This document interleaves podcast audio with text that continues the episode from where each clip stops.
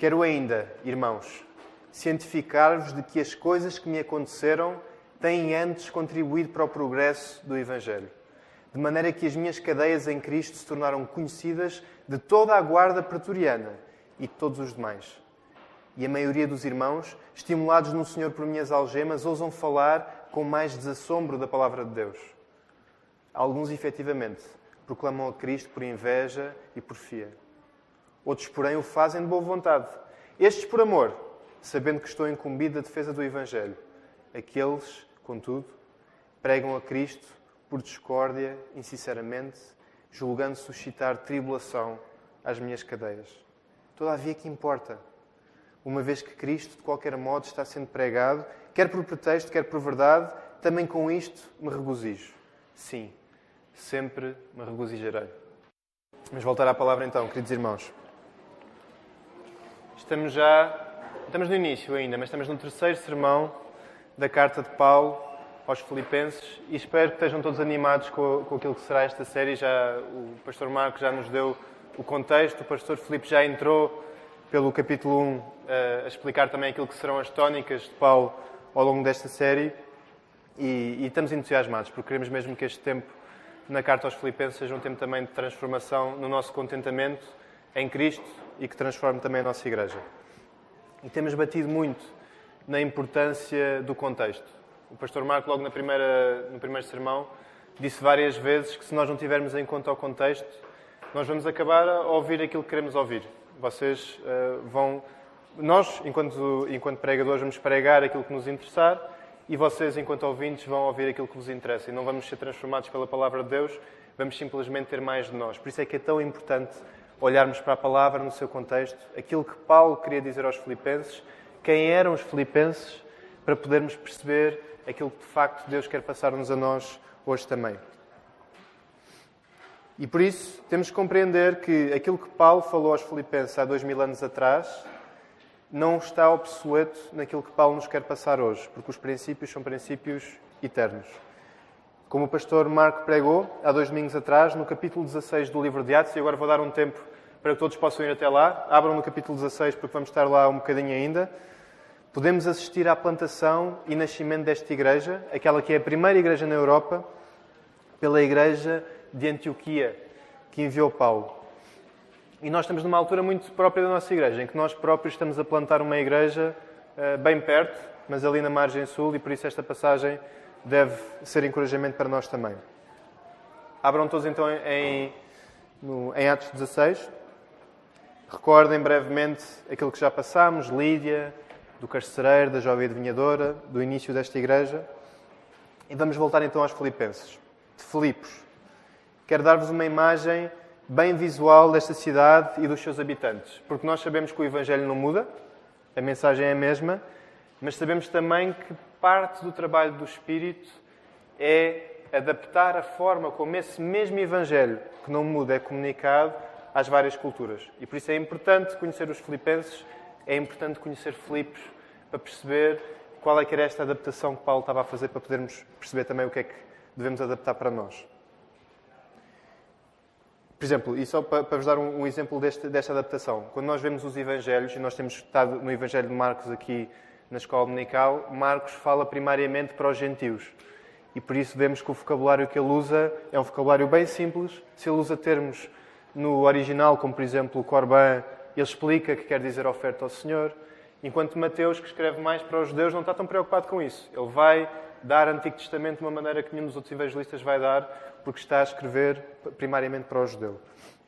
Vamos conhecer então Filipos. Segundo o comentário da Bíblia de Estudo de Genebra, Filipe II, da Macedónia, que era o pai de Alexandre Magno, também é conhecido por Alexandre o Grande, tinha estabelecido uma grande colónia grega nesta cidade, dando-lhe o nome de Filipos, o seu próprio nome. Os romanos conquistaram esta cidade por volta de 1167, de 167 não é 1000, 167 a.C., e tornaram-na parte da província da Macedónia. Segundo o relato de Lucas, esta é mesmo, vejam em, Atos 16, 12, esta cidade de Filipos era considerada a primeira cidade do distrito da Macedónia. E depois há discussão se isto queria dizer a primeira cidade em termos de importância ou simplesmente por ter sido a primeira a ser fundada. Podem ser qualquer um dos dois. Era uma cidade importante, isso é incontestável. Em relação ao, ponto em que se situava, era um local de passagem, como já foi uh, dito, entre a Ásia e a Europa, e por causa disso muitos comerciantes, como era o caso de Lídia, que era uma comerciante de Cisos, fazia ali a sua base uh, para o seu comércio. E era uma cidade também que era muito rica por causa de minas de ouro e prata que existiam nas, nas redondezas. O comentário da Bíblia de Estudo Arqueológica, que eu tenho passado um bocadinho lá, que é, é muito interessante, eu recomendo, se não, se não, conhecem, é uma Bíblia que eu acho que é muito interessante qualquer de nós uh, poder consultar, complementa que, por ser uma colónia romana, esta cidade era independente da administração provincial, tendo uma organização governamental segundo o modelo de Roma. O que é que isto quer dizer, na prática? Que esta cidade funcionava como se fosse uma mini-Roma. Não era Roma, mas era como se fosse. Era uma, uma cidade que funcionava à imagem e semelhança de, de Roma, e mesmo se formos ver a sua população, era essencialmente composta por romanos. Muitos uh, legionários aposentados iam para esta cidade uh, gozar a sua reforma, se quiserem, e havia muito, muito poucos judeus. Aliás, o pastor Marco disse-nos que não havia sequer um número suficiente de judeus para constituir uma sinagoga. Para terem uma ideia, para constituir sinagoga era suposto, era, era previsto que houvessem pelo menos 10 homens casados. E nem sequer disso estávamos a falar nesta cidade. Por isso era uma cidade completamente romana, era como se estivéssemos em Roma. Estima-se também, uh, os estudos dizem que haveria tão poucos judeus que, não havendo sinagoga, eles se reuniam junto ao, reuniam junto ao rio Gangites. Eu espero estar a dizer bem. Era onde eles costumavam reunir. E os judeus, mesmo os judeus e os romanos que estão lá, são pessoas eh, que são muito orgulhosos, mesmo muito orgulhosos da sua herança romana. Pensem, Roma era a cidade naqueles tempos. E uma cidade que é feita à imagem e semelhança de Roma vai ter um grande orgulho nisso. E isso vamos perceber que vai estar muito intrincado e vai-se perceber na maneira como Paulo se está a dirigir a eles. É nesta região que Paulo e os seus companheiros encontram Lídia, a vendedora de púrpura, a quem o Senhor abre o coração para ouvir e receber o Evangelho de Jesus Cristo pregado por Paulo. Lídia, como já falámos, era uma negociadora, uma, uma mulher de negócio gentia, não judia, mas que queria no Deus verdadeiro. Tinha um certo tipo de contacto com Deus, simplesmente não conhecia a revelação do Evangelho. Primeira conversão. Lídia é convertida ao Senhor e depois dela toda a sua família é batizada. E esta parte é muito interessante, queria gastar só um bocadinho aqui. No livro de Atos vai ser muito comum vermos este padrão. Vemos depois também com o carcereiro, que as pessoas convertem-se e toda a família é batizada depois. E nós temos de ser cuidadosos a perceber o que é que isto quer dizer. Nós não estamos a falar de um batismo ritual. Não era eles são batizados e por isso toda a família ritualmente vai ser também batizada. Deus, de facto, estava a chamar famílias inteiras, se quiserem, em bloco para o seu reino. E isso, é, é, de facto, nós devemos valorizar ao ler o livro de Atos. Deus chamou Lídia e, ao mesmo tempo, chamou toda a sua família. Para aqueles de nós que foram chamados individualmente, é o meu caso, podemos sonhar com isto, porque Deus pode voltar a fazer o mesmo também uh, hoje em dia. É interessante como no livro de Atos encontramos várias vezes este, este padrão. Mais tarde, e depois de uma expulsão um bocadinho cómica daquele, daquela senhora endemoniada que basicamente encheu o tanque de Paulo ao ponto em que ele fartou-se dela e por isso expulsou-lhe o demónio. Continuamos a ver esta igreja a crescer e Paulo e Silas, mesmo na prisão, continuam a pregar o Evangelho e continuam a alcançar mais e mais pessoas. E chegam então ao carcereiro, que é convertido, e mais uma vez, com ele, toda a sua casa. Novamente, o mesmo padrão. Deixa-me só virar. Eu agrafei as folhas e começo a achar que não foi boa ideia. Há um pormenor interessante depois de Paulo e Silas serem livres da prisão que vemos no versículo 40. E ponham os vossos olhos no versículo 40 do capítulo 16 do livro de Atos. Paulo e Silas, depois de saírem da prisão, por onde é que eles vão? Eles vão para a casa de Lídia, que foi a primeira convertida. E quem é que lá está? Todos os irmãos. E os irmãos não são os irmãos de Lídia. Também, pela graça de Deus, são. Se os irmãos de Lídia estavam incluídos na família que Deus salvou, poderiam ser.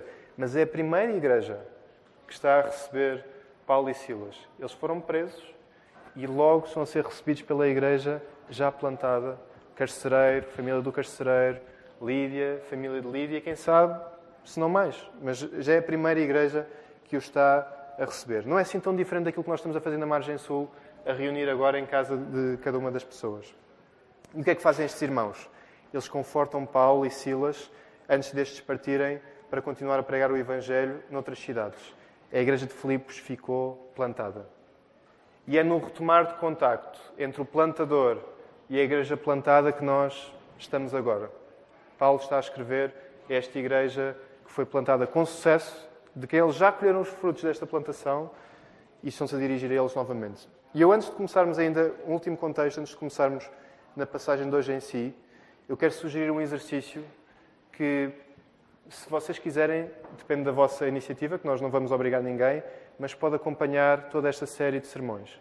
E é um exercício que está muito influenciado pelo grupo de mulheres uh, desta igreja. Já perceberam que eu estou a seguir muito este padrão? Já no último sermão que eu preguei, no, na parábola do filho pródigo, eu já tinha feito pontos constantes com o livro de Ruth, muito influenciado pelo Ministério das Mulheres. E hoje, novamente influenciado por este Ministério, vou-vos sugerir outro exercício. Este Ministério das Mulheres não se resume às mulheres, está mesmo a trazer frutos nos seus homens e no resto da igreja. Estão a trabalhar a sério, Deus está a fazer coisas sérias neste ministério. E quero uh, despertar-vos, são mulheres a poderem juntar-se, e homens, ponham os olhos nas vossas mulheres, nas, desde as mais pequenas até às mais velhas, porque temos muito a aprender aqui também. E as mulheres da Lapa, nos seus estudos, têm um exercício que é quase transversal a todos os estudos bíblicos que fazem. Em cada livro da Bíblia que estudam, há palavras que se tendem a repetir, e por isso tem um exercício de, tipicamente com uma cor diferente, ou sublinhado, ou com um círculo, assinalar as palavras que se repetem ao longo do livro ou da carta. Dar alguns exemplos. Por exemplo, nas, nas cartas de João, eh, uma das palavras que era para realçar era permanecer. Está sempre a aparecer. E por isso o título do livro também se chama Permanecer. Em Tiago, no livro de Tiago, as palavras irmãos, remetendo para o amor fraternal, fraternal fé e sabedoria eram outras das parábolas, das, das, palavras que as mulheres realçavam cada vez que aparecia. Em Hebreus, palavras como sumo sacerdote, aliança e melhor, que deu o título ao livro, e na primeira carta de Pedro, as palavras Cristo e sofrimento. E eu quero-vos sugerir exatamente o mesmo exercício para este estudo na carta aos Filipenses. Se forem das pessoas que uh, sublinham a vossa Bíblia, não é pecado, podem sublinhar, até com cores, não é pecado mesmo. Eu, por acaso, não sou, eu não sublinho. Mas podem, podem ser, eu estou-vos a recomendar isso daqui, podem sublinhar as palavras que eu vou dizer. E, em primeiro lugar, a palavra que eu quero que vocês assinalem de cada vez que aparece é o elemento da alegria. Regozijo. Que é uma tecla que Paulo vai estar constantemente a bater ao longo desta carta, como já foi dito, quer pelo Marco, quer, quer pelo pastor Filipe. Só no caminho que fizemos até agora, em 18 versículos, já ouvimos o som desta tecla três vezes. Quando Paulo referiu sentir alegria todas as vezes que se lembra da igreja de Filipos, no versículo 4, e duas vezes de rajada na, na, na passagem que eu vi hoje, quando ele diz, no fim mesmo, regozijo, sim, me regozijarei, regozijarei, quando reforça a sua alegria por saber que Cristo está a ser pregado e anunciado. Estejam atentos a este elemento ao longo do resto desta série de sermões e anotem todas as vezes que Paulo usa a palavra alegria, ou sinónimos como o verbo regozijar, congratular, ou gozo. Tudo isso são sinónimos que Paulo vai estar continuamente a dizer. E em segundo lugar, anotem também todas as vezes, é interessante que o Filipe também falou disto, o pastor Filipe no último sermão. Todas as vezes que encontrarem a palavra Cristo, anotem também. Assinalem. Se puderem fazer numa cor diferente uma e outra, melhor ainda. Só até o versículo 18, estamos no versículo 18, já apareceram 11 vezes a palavra Cristo. É mais do que uma vez a cada dois versículos. Paulo está Cristo, Cristo, Cristo, Cristo. Às vezes no mesmo versículo, duas e três vezes a aparecer Cristo, Cristo, Cristo. E notem em particular ainda numa cor diferente, ou seja, primeira cor, alegria, ou sinónimos, segunda cor, Cristo, terceira cor, ou se quiserem fazer uma bola, em Cristo. Em Cristo também vai estar constantemente a aparecer nesta carta. É uma das formas preferidas de Paulo de escrever a união do crente com Cristo. Estas duas palavras, como também já foi pregado, trazem-nos a chave desta carta o seu tema central, que trata o contentamento em Cristo Jesus. E se quiserem, resumo da carta aos Filipenses: contentamento em Cristo Jesus. É disto que a carta vai falar, é isto que nós vamos estar a ser despertos durante este estudo. É o nosso contentamento que precisa ser reordenado e reordenado para ter Cristo no centro dele. Dito isto, vamos então para a passagem. Vamos a primeira parte e ponham os vossos olhos entre os versículos 12 e os versículos 14. E eu vou ler outra vez. Quero ainda, irmãos, cientificar-vos de que as coisas que me aconteceram têm antes contribuído para o progresso do Evangelho, de maneira que as minhas cadeias em Cristo se tornaram conhecidas toda a guarda pretoriana e todos os demais, e a maioria dos irmãos, estimulados no Senhor por minhas algemas, algemas ousam falar com mais desassombro a palavra de Deus. Vimos já que é muito provável que o apóstolo Paulo esteja a escrever esta carta uh, da prisão, provavelmente em Roma, ou pode ter sido em Cesareia ou em Éfeso, há discussão, provavelmente mesmo em Roma, mas por causa da sua cidadania romana. Lembrem-se, Paulo era um cidadão romano. Paulo gozava, se quiserem, de, de benefícios especiais que não era de um, de um, comum preso. Por isso, Paulo tinha uma liberdade para poder, eh, por exemplo, escrever as suas cartas, corresponder-se de uma maneira que os outros presos não tinham, pelo menos, da mesma maneira. E como já referimos na, na introdução desta série, quando Paulo, nesta passagem, escreve aos Filipenses que as suas cadeias têm contribuído para o progresso do Evangelho, esta referência não é nova para os filipenses. Não é uma realidade teórica para os filipenses que eles estão a perceber como a atual de Paulo. Eles sabiam que sim, que Paulo estava na prisão naquele momento, mas lemos em Atos 16 que a prisão de Paulo em Filipos não só aconteceu, como foi fundamental para o Evangelho avançar. Por isso, quando eles ouvem Paulo falar da sua prisão, eles relacionam-se com aquele momento de Paulo, mas relacionam-se, se quiserem, com o próprio Gênesis da sua igreja a sua igreja nasceu da prisão de Paulo. O carcereiro pode estar a receber aquela mensagem e, se quiserem, uh, com uma certa tristeza porque saber que Paulo está preso, pode ter até um ligeiro entusiasmo de saber: olha, excelente, outros carcereiros podem ser alcançados, outras pessoas podem ser alcançadas porque Deus já fez isto uma vez. E eu estou a ver Deus a fazer isso outra vez. Por isso é que a realidade que Paulo fala para os filipenses não é teórica, é completamente prática. E é interessante perceber o alcance do testemunho de Paulo uh, na sua prisão. Quando no versículo 13 se fala de toda a guarda pretoriana, aquilo que está em causa não são um ou dois soldados. Esta expressão, toda a guarda pretoriana, segundo os estudiosos, remetia para provavelmente um contingente de 2 mil, por exemplo, milhares de soldados. Todos esses soldados estavam a conhecer aquilo que Paulo estava a passar. E nós sabemos que quase necessariamente estavam a ser expostos à pregação do Evangelho pelas palavras de Paulo, seja pelas visitas que eles podiam lhe fazer também, porque a guarda teria que rodar, não seriam sempre os mesmos guardas que estariam a guardar Paulo, seja pelo o passo à palavra entre eles. Toda a guarda pretoriana sabe das cadeias em Cristo, em Cristo, reparem na, na, na, palavra, não são umas cadeias qualquer, não é uma prisão como um fim em si mesmo, é uma prisão por causa do nome de Jesus. Bem-aventurados os perseguidos por causa do meu nome lembrem-se disto, em Cristo, e todos estão a ser expostos a esta realidade. Esta expressão diz respeito à união do crente com Jesus. Lembrem-se do que eu já vos disse. Toda a guarda pretoriana está então a ser exposta ao Evangelho. E por isso, a maioria dos irmãos que estão a ouvir, e é interessante, eu não vou explorar isto, mas não são todos.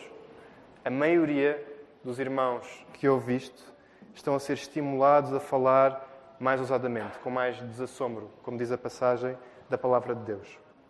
E vamos olhar com atenção para este estímulo. Se as cadeias de Paulo são em Cristo, os irmãos estão a ser estimulados no Senhor.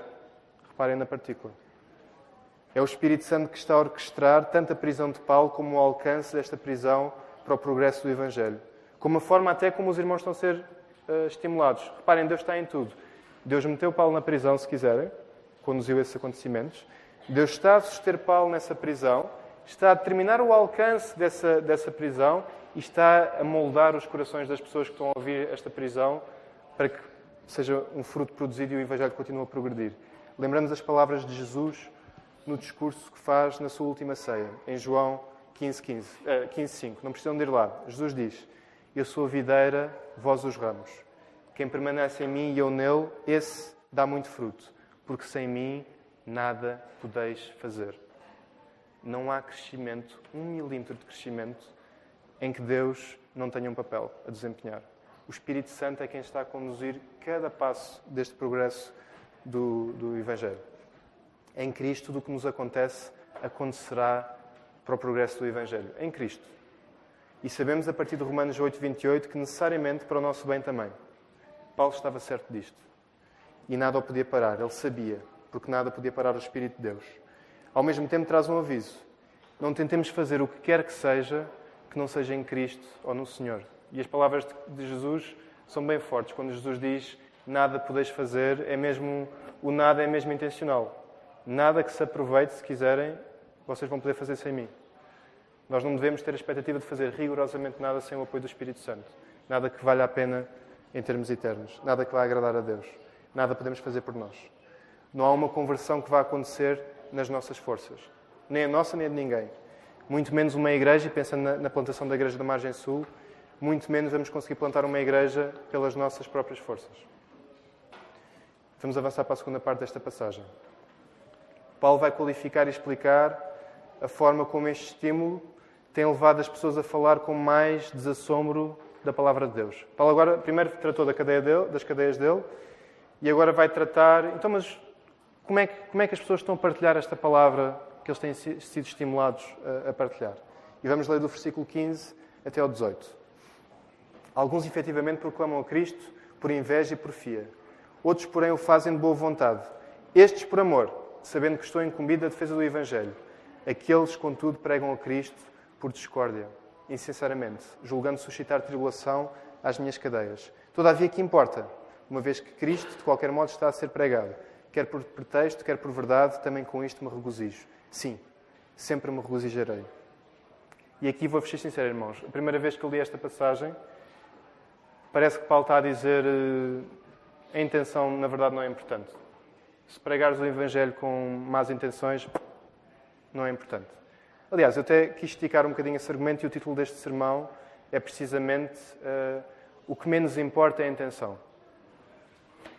Porque Paulo, parece que é o argumento que Paulo está a fazer de repente. Parece que Paulo está a dizer a intenção, quer lá saber, desde que o Evangelho esteja a ser pregado.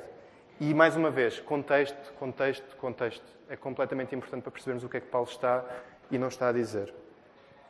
Paulo não está a relativizar a importância do coração na pregação, a dizer que é indiferente à forma como as pessoas falam de Jesus. Paulo está a dizer, não está a dizer que está tudo ok se estás a pregar o Evangelho por razões insinceras ou por discórdia com mau coração. E quando voltamos a Atos 16, sabemos isso, por exemplo, ao olhar para a jovem adivinhadora. A jovem adivinhadora estava a dizer: Estes homens, Paulo e os seus companheiros, são servos do Altíssimo. Verdade? Verdade. Completamente verdade. E vos anunciam o caminho da salvação. Verdade? Tudo verdade. Mas o que é que Paulo fez? Repreendeu, indignado, aquele espírito e expulsou da mulher. O coração importa. E Paulo está assim interessado na intenção. E olhando pela, para a própria carta de Paulo aos Filipenses, olhem só brevemente, deixem-me abrir também, para o versículo, para o capítulo 2 e passem os vossos olhos pelos primeiros versículos, em que Paulo basicamente está a alertar os filipenses para que tenham amor fraternal, a não serem movidos por vanglória ou partidarismo, mas por humildade. Precisamente o contrário do que ele está a dizer que as pessoas estão a pregar o Evangelho por más intenções estão a fazer. Ou seja, quem quer dizer que uh, a intenção não importa, vai se esbarrar com Paulo já a seguir. Basta chegar ao capítulo 2. Paulo vai dizer exatamente o contrário que parece que ele está a dizer. Mas que Paulo está a dizer alguma coisa, está. Paulo está a fazer um argumento aqui. E percebemos que se não é isso que Paulo está a dizer, Paulo está a falar de uma certeza maior e mais importante do que corações errados. O progresso do Evangelho. O Evangelho a ser pregado. E por isso é que o título do sermão é A intenção é o que menos importa. Porque se quiserem, numa ordem de grandeza, para Paulo, ele ouve uma pessoa pregar com más intenções e, primeiro do que tratar do coração dela, se ela estiver pregar, a pregar o Evangelho, Paulo vai se alegrar ao olhar para os frutos do Evangelho a ser pregado e com a realidade que o Evangelho está a ser pregado. Não significa que ele não vá tratar depois. Mas mais importante para Paulo, para Paulo do que os corações das pessoas, em primeiro lugar, é o Evangelho. Paulo dá a vida para este Evangelho. E eu quero ser cuidadoso de dizer isso, e por isso é que depois vamos tratar só o tema das intenções e perceber à luz da palavra que é um grande tema para Paulo e que deve ser um grande tema para nós. Nós devemos estar genuinamente preocupados com as nossas intenções.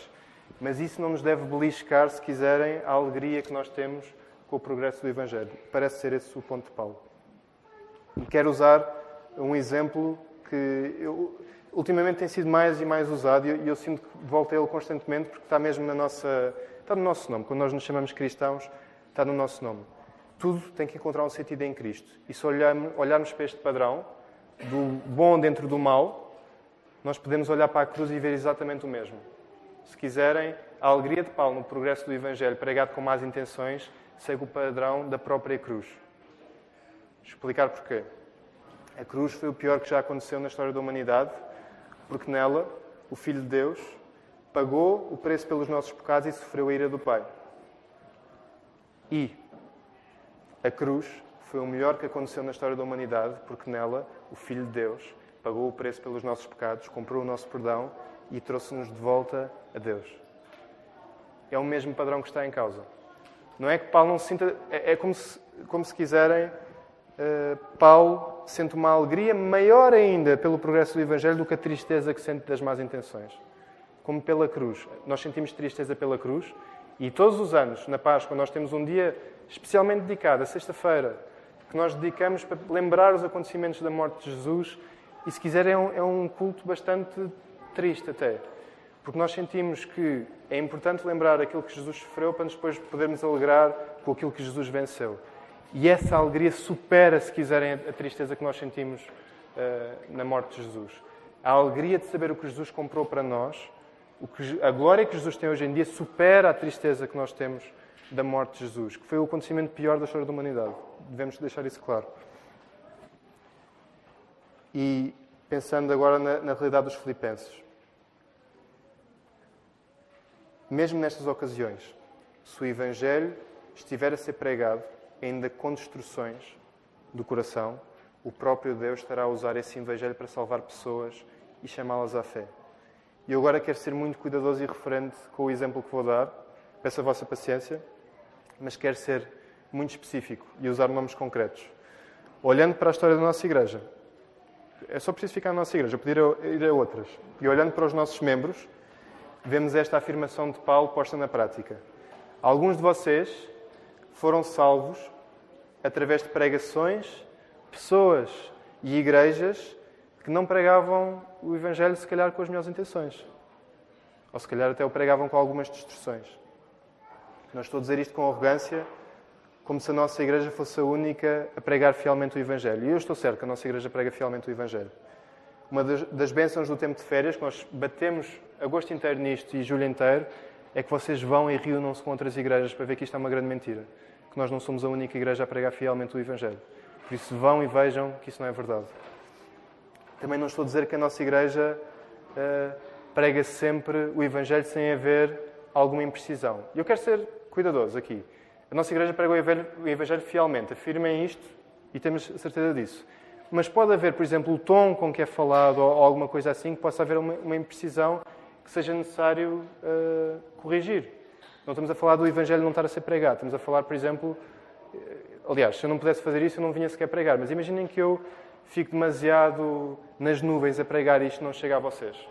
Eu posso estar a pregar o Evangelho, mas se não chegar a ninguém, eu de facto devo corrigir isso e devo pedir-vos perdão e no, no, em ocasiões futuras poder explicar que, uh, na verdade, devia ter ido mais por aqui, mais por assado. Por isso, eu não quero que isto soe uma arrogância da nossa igreja. O que eu quero dizer é que é uma bênção, sim, poder afirmar, uma alegria poder afirmar que não temos a menor dúvida que a nossa igreja se esforça e é fiel à pregação da palavra. Isso é uma grande bênção.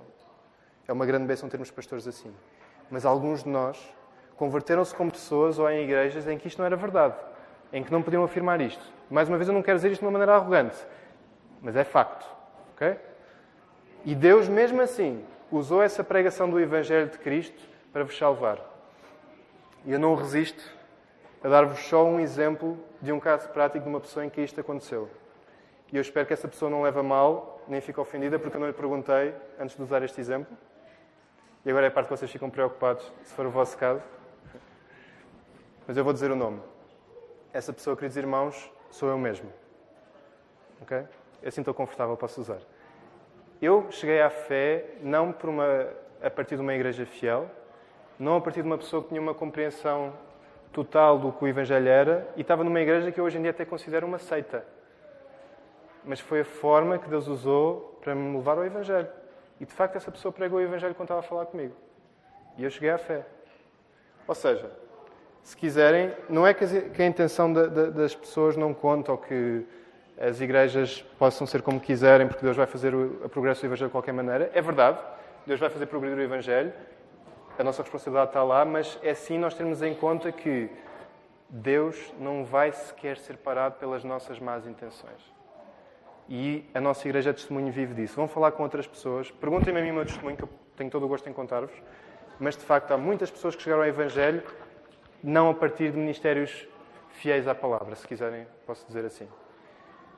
Pregaram a palavra, mas não, não eram fiéis à palavra nas suas intenções. E finalmente, olhando para o final desta passagem no versículo 18, vemos este grande refrão que nos vai acompanhar ao longo de toda a carta aos Filipenses. E vou ler. Versículo 18. Todavia que importa, uma vez que Cristo de qualquer modo está a ser pregado, quer por pretexto, quer por verdade, também com isto me regozijo.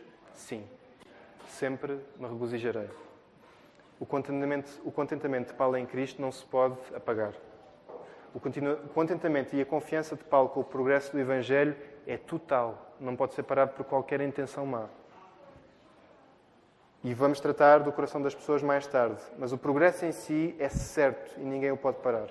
E vamos aplicar brevemente este sermão às nossas vidas com duas ordens que Paulo dá indiretamente nesta passagem.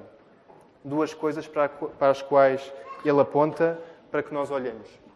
Duas coisas para as quais o Paulo nos manda olhar. E a primeira coisa é: olha para o progresso do Evangelho. Olha para o progresso do Evangelho. E qual tem sido a tua atenção com o progresso deste Evangelho? Tens procurado estar a par daquilo que Deus tem feito em Portugal? Tens estado a par daquilo que Deus tem feito no mundo? Sabem também é por isto que nós, enquanto igreja, e os pastores em particular, metem a igreja perseguida nos vossos motivos de oração, no boletim.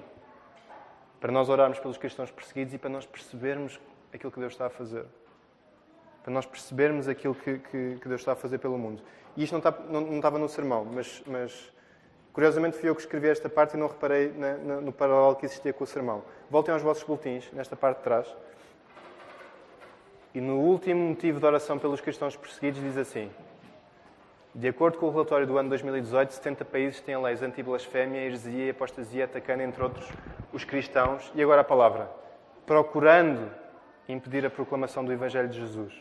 Fui eu que escrevi isto, já tinha escrito o sermão, mas não, não tinha percebido a ligação de facto, quando as pessoas oprimem a, propagação do Evangelho, à luz da palavra nós estamos confiantes. Se Deus quiser propagá-lo, nada vai parar Deus. E sabem que na China há mais cristãos, como é que é, do que na Europa inteira? Pronto. Na China, a maior parte das, das regiões é ilegal ser cristão. Nem há igrejas legais. E Deus está a fazer explodir o Evangelho lá. Por isso não há lei anti-blasfémia que vá parar o progresso do Evangelho. E é importante nós estarmos despertos para esta realidade também. Quero esticar ainda mais este ponto. A tua alegria pelo progresso do Evangelho sobrepõe, como a de Paulo, a tua tristeza e a tua revolta com a intenção das pessoas que o estão a pregar ou que estão a contribuir para isso? Uma coisa maior do que a outra ou ficas mais triste do que ficas alegre com a propagação do Evangelho? Clarifico mais uma vez que as intenções importam e já vamos a esse ponto. Mas muitas vezes estamos mais interessados em atacar outras igrejas por aquilo de errado que estão a fazer e não temos um olho apurado para perceber a forma como Deus está a fazer progredir o Evangelho através deles. E eu não quero mesmo usar exemplos práticos da nossa igreja, mas nós. Aí, pensem na igreja que vocês têm mais dificuldades em Portugal. Ok? Quase que vos garanto que nós temos membros aqui que se converteram nessa igreja.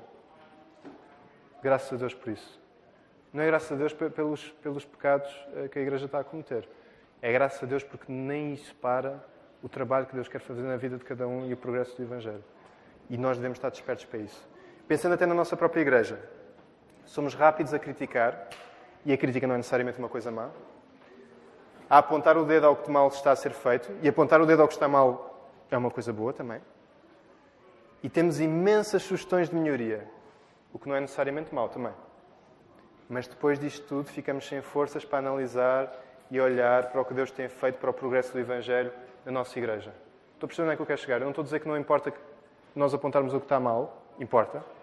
Não estou a dizer que não importa nós termos sugestões de melhoria. Nós estamos sempre a pedir e vamos continuar a pedir. Venham, tragam. Mas isso não vos deve esvaziar o depósito para olhar para aquilo que a igreja está a fazer bem e ver os frutos que isso está a dar. E às vezes, eu falo contra mim, mas isso às vezes é, é, é a minha tendência também. Vocês sabem que eu sou uma pessoa de serviço e de grande atividade. E às vezes eu gasto tudo na grande atividade que eu quero fazer, nas melhorias todas que quero aplicar e nem me preocupo de parar e olhar, olha, Deus está a fazer isto, Deus está a alcançar estas pessoas, Deus está a fazer progredir o Evangelho através disto. Até nas coisas que nós fizemos mal, Deus está a fazer bem. Nós podemos estar com uma sugestão de melhoria que vai mudar uma coisa que nós andamos a fazer mal e de repente querer deitar tudo fora o que andamos a fazer para trás e deitamos não só as coisas más que estamos a fazer, como as coisas boas que Deus fez a partir delas. Porque Deus faz coisas boas a partir de coisas más. E aquilo que eu vos quero chamar é atenção ao progresso do Evangelho, mesmo nas nossas coisas imperfeitas.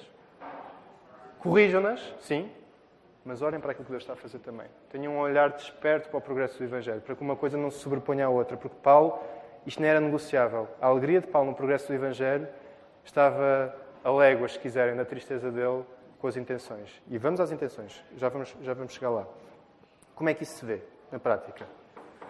Pela forma quase empresarial como abordamos a igreja, por exemplo, fazemos a nossa função, fazemos o que é pedido, temos relações que se resumem ao local de trabalho, é quase uma realidade empresarial. E a nossa alegria é tímida e não se traduz, não se traduz num serviço sacrificial. Isto são tudo consequências de não estar a olhar para o progresso do Evangelho. Eu não estou a dizer que não podem ter outras causas, mas é assim que se vê também. E este tema da alegria é central. Olhar para o progresso do Evangelho vai fazer-nos contentes em Cristo, como Paulo foi. Porque, queridos irmãos, o Evangelho está a progredir e nada o pode parar. Isso deve nos deixar completamente contentes. Certos que Deus vai acabar o trabalho que começou. Conselhos práticos que já vos sugeri do púlpito, eu mesmo. Vão perguntar aos vossos irmãos e irmãos aqui, irmãs aqui na igreja a forma como eles têm partilhado o Evangelho com quem não crê. Perguntem-lhes a forma como eles chegaram ao Evangelho também. A igreja que Deus usou para fazer isso. Os pregadores e as passagens que Deus usou para fazer isso. Perguntem sobre a forma como eles mesmos estão a crescer na fé. Perguntem também sobre a forma como têm visto o Evangelho crescer em Portugal, noutras igrejas que têm visitado. Por exemplo, vocês têm tido conversas sobre isso? Se visitaram outras igrejas nas férias, já tiveram curiosidade de perguntar às pessoas: então, mas conta-me lá, como é, como é que é naquela igreja? O que é que Deus está a fazer no Algarve? O que é que Deus está a fazer no Silveiro? O que é que Deus está a fazer no Porto? Partilhem isto, isso deve ser um tema de assunto para nós mesmos. Nós devemos animar-nos aos outros e não deixar que as experiências fiquem uh, no nosso pequeno umbigo, na nossa própria experiência. Devemos usar isto para abençoar outros também. Isto é uma coisa que os americanos fazem sem papas nas línguas. Eu não quero uh, idolatrar a cultura americana, mas estou muito influenciado por uma reunião que tive esta semana. Esta semana, e partilho isto também como motivo de oração uh, e de, de, louvor também, de vocês poderem levar isto em oração, mas agradecerem a Deus também. Vocês conhecem Desiring God, que é o ministério do, do John Piper. Basicamente, long story short, uh, resumindo muito, há muitos anos o Pedro Barroso foi a uma igreja e trouxe-nos um currículo da Children Desiring God, que é um ministério para crianças. Desde aí nós comprámos mais 10 e estamos a fazer a nossa escola dominical de crianças todas com base nesses currículos que são exemplares. Tem-nos abençoado muito, muito. Esta semana nós assinámos um contrato e estamos em vias de fazer uma parceria com a, a antiga Children Desiring God para nos tornarmos parceiros oficiais deles de tradução para podermos disponibilizar os nossos materiais em português gratuitamente para o mundo inteiro. Isto não, não, não é um, um, uma novidade financeira porque isto vai nos render zero, ok? É, porque ficava do nosso lado querer cobrar ou não, ou não cobrar, nós dissemos que não queríamos cobrar. Mas isto para dizer, eh, nós de repente podemos estar numa posição em que podemos abençoar os falantes de português com aquilo que nos tem abençoado a nós. E temos uma, uma organização a ajudar-nos nessa tarefa que é excelente. Estamos animados com isso, depois posso-vos contar mais nós. Mas usando este exemplo, eles não brincam na hora de escolher parceiros, não brincam mesmo, e por isso tivemos uma, eu, eu eh, e a Nícia e a Miriam tivemos uma reunião de uma hora e meia com eles e eles quiseram saber tudo. Queriam saber a história da nossa igreja, queriam saber o que é que Deus estava a fazer em Portugal, pediram para enviarmos os nossos testemunhos de fé pessoais, pediram para enviar os testemunhos de fé pessoais dos tradutores quando nós os escolhermos e queriam saber o que é que Deus está a fazer em Portugal. E não era naquela do género para ver se vale a pena. E isso via-se pelas respostas deles. Lá está. A alegria é chave a perceber, porque quando nós partilhávamos, via-se no rosto deles Graças a Deus. Coisa boa. Não sabíamos que Deus estava a fazer isso em Portugal. Que alegria.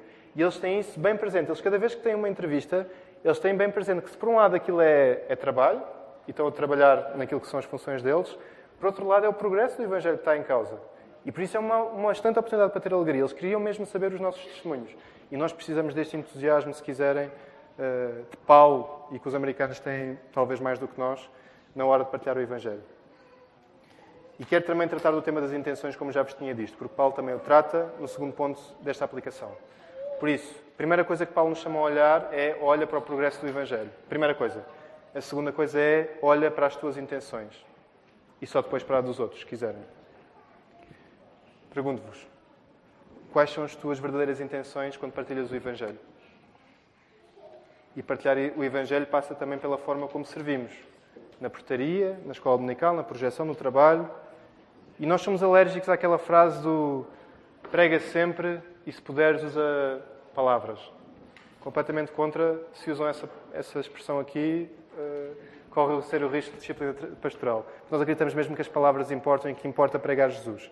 Mas ao mesmo tempo, é inegável, as nossas ações também é pregar o Evangelho. Sem dúvida nenhuma. E temos que ter isto bem em mente. E por isso, quando falarmos disto, não, não pensem só nas intenções em falar de Jesus, mas intenções em servir Jesus também na igreja e no trabalho e por aí fora. Quais são as tuas motivações? Agradar o pastor? Construir um nome para ti? A realização pessoal? Uma questão de brilho? As expectativas alheias? E sabem que foi bem fácil escrever essa lista. Sabem porquê? Porque tudo isto são motivações que eu tenho bem presentes em mim. Eu, imensas vezes, uh, aliás, vezes demais, eu sou muito movido a estas intenções de agradar o pastor, ter um bom nome para mim, que as pessoas me considerem como uma pessoa séria, uh, reliable, ter brio, ter, uh, corresponder às expectativas que as outras pessoas têm de mim. Eu não estou a dizer que todas estas coisas por si só são erradas. Porque nós devemos querer agradar o nosso pastor, nós devemos querer ser pessoas sérias. Mas substituírem a alegria que nós temos em Cristo e no progresso do Evangelho vão-vos esmagar. E vocês colocam-se no lugar onde Paulo estava a colocar as pessoas que estão a pregar o Evangelho por inveja. Porque fazer isto com estas intenções é pregar por inveja de facto. Porque vocês estão no epicentro da vossa pregação e não Deus. Se não for Jesus, todas as motivações que podem ser ingredientes, e não é necessariamente errado serem, não serão suficientes. Tu vais esgotar. Vocês vão ficar sem gasolina no tanque. E quais são alguns dos sintomas que podes ter para mostrar que não tens as intenções certas? Vou só dar alguns exemplos. Quando só temos olhos e coração para as pessoas que crescem na fé, fruto do nosso trabalho ou da nossa igreja. E sabem que isto era uma queixa que eu fazia muito quando cheguei à igreja, que é ninguém se converte quando eu prego, é só quando, quando, quando é o Marco, quando é o Tiago, quando eu, quando eu falo. Não é, não é pregar cá de cima, é quando eu partilho o Evangelho não há resultados e de repente é como se deitássemos fora tudo aquilo que as outras pessoas estão a fazer. Só estamos, realmente nós só estamos interessados nos frutos que Deus faz a partir de nós. E quando isso é exclusivo, e nós devemos estar interessados nos frutos que Deus faz a partir de nós, é sintoma que nós não estamos a olhar para o progresso do Evangelho. Outra, quando a nossa energia para pregar o Evangelho evapora quando as pessoas à nossa volta não o reconhecem, ou pior, quando outros têm melhores resultados do que nós. Se tu tens mais pessoas a converter-se fruto da tua partilha, isso vai-nos animar em vez de me encorajar. Isso é sintoma que nós podemos estar a olhar para o sítio errado. E é engraçado que a inveja é um tema bem comum na Bíblia, precisamente porque é um pecado bem comum no nosso coração. Ainda no mês passado, na parábola do filho pródigo, nós falámos da inveja, do irmão mais velho, e antes disso, o pastor Diego Lopes já tinha falado dos trabalhadores da vinha, em que a inveja também era um fator bem central. Outro exemplo, quando não voltas à oração para louvar e agradecer Deus pela forma como Ele tem feito o Evangelho progredir. A oração é sempre um teste do algodão. Se vocês têm um bom resultado na vossa partilha do Evangelho e isso não vos fizer ir à oração e agradecer a Deus, adivinhem qual é que era a vossa intenção. Percebem o que eu quero dizer? Ou seja, tentem traduzir os vossos bons esforços no Evangelho no final sempre em oração. E no início também em oração, porque a nossa força para fazer e para nos regozijarmos com o que fizemos, tem que vir sempre de Deus. É sempre o Espírito Santo a fazer o trabalho. Ora para que Deus te livre de ter inveja como motivação para pregar o Evangelho de Jesus, tanto nas palavras como no serviço. Ora para que Deus te mostre as tuas motivações. Isto é uma análise que só o Espírito Santo pode fazer em cada um de vocês, eu não posso fazer por vocês. Peçam a Deus para vos mostrar as verdadeiras intenções do vosso coração. E Deus vê o coração. Vocês podem me enganar a mim, podem enganar os vossos pastores, podem enganar os vossos diáconos e podem se enganar até vocês mesmos. Podem ter a certeza que não vão enganar Deus. Por isso, estão a evitar fazer isto com medo do que vocês próprios podem encontrar, Deus já encontrou. Se estão com medo que a igreja conheça os vossos, as vossas intenções, Deus já as conhece. É tempo que vocês estão a perder que podiam estar a caminhar com a igreja, podiam estar a caminhar com outras pessoas a pedir ajuda. Atenção, não guardem para vocês sequer a análise. Vocês têm que pedir a Deus para vos mostrar os vossos pecados e as vossas intenções ocultas. E isto é uma boa notícia. Deus saber as nossas intenções não é uma má notícia, é uma boa notícia. Porque Deus não vê apenas o coração, mas Ele tem poder para o transformar. Não é só uma questão de conhecer, é uma questão de poder. Deus pode transformar aquilo de mal vê. E se vocês já aceitaram o Senhor Jesus, Deus já sabia que vocês tinham essas intenções na hora em que vos chamou. Vocês não estão a surpreender Deus neste momento. Mais uma razão, vão simplesmente. Por isso, nós podemos levar sinceramente as nossas intenções a Deus para que Ele as transforme. E por isso mesmo, a igreja não é só o sítio seguro, como o sítio certo para abrir o coração sobre estas coisas, para outros poderem lutar convosco. E queridos irmãos, vamos ser sinceros. Vocês acham que alguma vez vocês vão ter intenções puras? Vão, mas quando estiverem com Jesus. Porque até lá, nenhum de vocês vai pregar o Evangelho exclusivamente com as, com as melhores intenções mais uma razão para caminharmos juntos e corrigirmos e afiarmos e, e levarmos isto a Deus. Porque Deus vai continuar a cumprir o seu propósito. Isto deve-nos tirar um peso de cima, porque significa que nós não vamos impedir o progresso do Evangelho e nós somos chamados a ser fiéis e a perseguir essa perfeição que Deus já alcançou para nós. Só quando estivermos com Jesus é que vamos alcançar esta perfeição. Ao mesmo tempo, lemos na passagem que Deus usa até as nossas intenções impuras, mas para cumprir os seus planos puros. Que diremos, pois? Permaneceremos no pecado para que seja a graça mais abundante? De modo nenhum. Como viveremos ainda no pecado, nós, os que para ele morremos. Ou porventura ignorais que todos os nós que fomos chamados em Cristo Jesus fomos batizados na sua morte. Fomos, pois, sepultados com ele na morte pelo batismo, para como Cristo foi ressuscitado entre os mortos pela glória do Pai, assim também andemos nós em novidade de vida. Romanos 6, de 1 a 4. Novidade de vida. Isto abrange também todas as vossas intenções. Vocês podem andar em novas intenções. Nós não somos perfeitos, mas como lemos nesta mesma carta aos Filipenses, no versículo 6 do capítulo 1, Filipe, o pastor Filipe falou na semana passada, estamos plenamente certos que aquele que começou o bom trabalho em nós vai completá-lo até ao dia de Cristo Jesus. E que o Senhor nos ajude.